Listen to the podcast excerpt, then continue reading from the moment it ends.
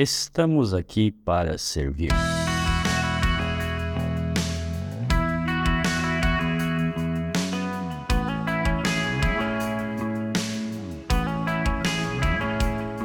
Alguns anos atrás participei de um evento e observei que nele havia algumas pessoas vestindo uma camiseta que trazia o seguinte dizer: Estamos aqui para servir.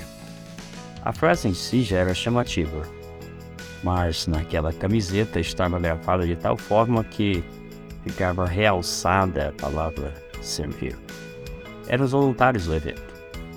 Ao final do evento, eles foram levados ao palco. O público promoveu uma sonora, barulhenta manifestação de agradecimentos em forma de palmas assobios, e até alguns nomes foram mencionados seguidos de sonoras gargalhadas. Na minha avaliação, o serviço deles foi muito bem feito e fizeram jus à frase estampada em suas camisetas. Gostaria de recomendar, antes que eu me esqueça, a leitura de dois livros de James Hunter, O Monge e o Executivo, uma história sobre a essência da liderança. O segundo livro, Como se tornar um líder servidor, os princípios de liderança de um monge e o executivo. Certa ocasião, Jesus disse aos seus discípulos: quem quiser tornar-se importante entre vocês deverá ser servo, e quem quiser ser o primeiro deverá ser o escravo de todos. Pois nem mesmo o filho do homem veio para ser servido, mas para servir e dar a sua vida em resgate por muitos. Evangelho de Marcos, capítulo 10, versos 43 a 45. Jesus e seus discípulos estavam a caminho de Jerusalém. E Jesus disse a eles o que haveria de acontecer assim que chegassem em Jerusalém.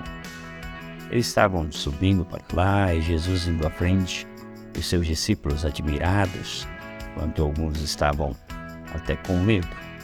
Mas Jesus chamou eles à parte e disse para eles assim: Olha, o filho do homem será entregue aos chefes dos sacerdotes, aos mestres da lei. Eles o condenaram à morte, entregarão os gentios que zombarão dele, cuspirão nele, o açoitarão e o matarão. Três dias depois, ele ressuscitará. A impressão que Marcos nos dá no relato é que os discípulos não entenderam nada do que Jesus havia dito. Pois Jesus tinha sido muito claro, dizendo: Olha, eu vou sofrer, eu vou morrer, vou ressuscitar sim, mas padecerei muito na mão dos pecadores. E o que mostra que eles não entenderam é a atitude de dois deles, principalmente, Tiago e João, que eram filhos de Zebedeu. Se aproximaram de Jesus e disserem: Mestre, nós queremos que faça a nós o que vamos te pedir. Jesus disse, então, o que vocês querem? Eles disseram, olha, permite que na tua glória, quando o Senhor se assentar no seu trono, nós nos assentemos um à direita e o outro à tua esquerda.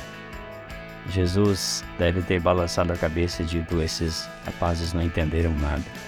Estou falando em morte, estou falando em sofrimento, eles vêm falar de é, autoridade, de prestígio, eles queriam autoridade. Jesus perguntou para eles: Vocês podem tomar o mesmo cálice que eu vou tomar? Eles arrogantemente disseram: Sim, nós podemos. Jesus percebeu que eles não tinham entendido mesmo absolutamente nada.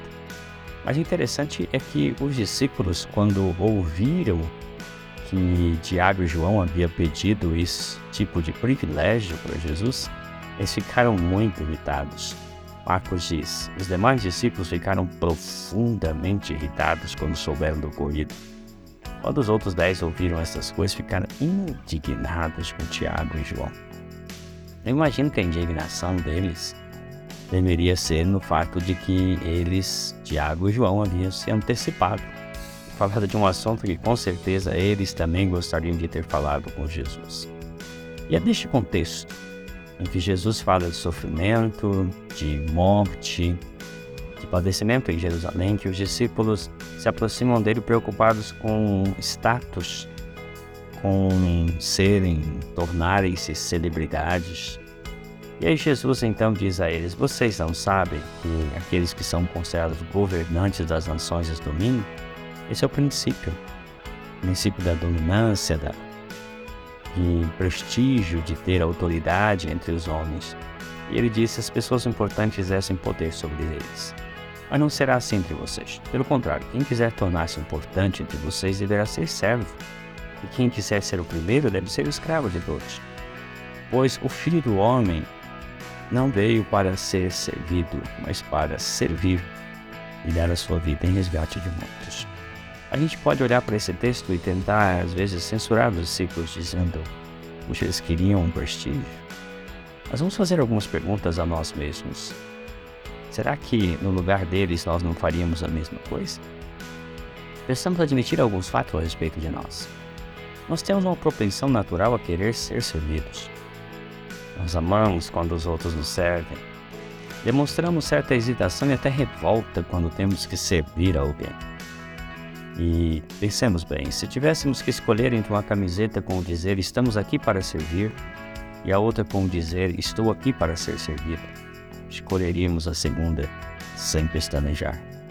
Afinal, estamos aqui para servir ou para ser servidos?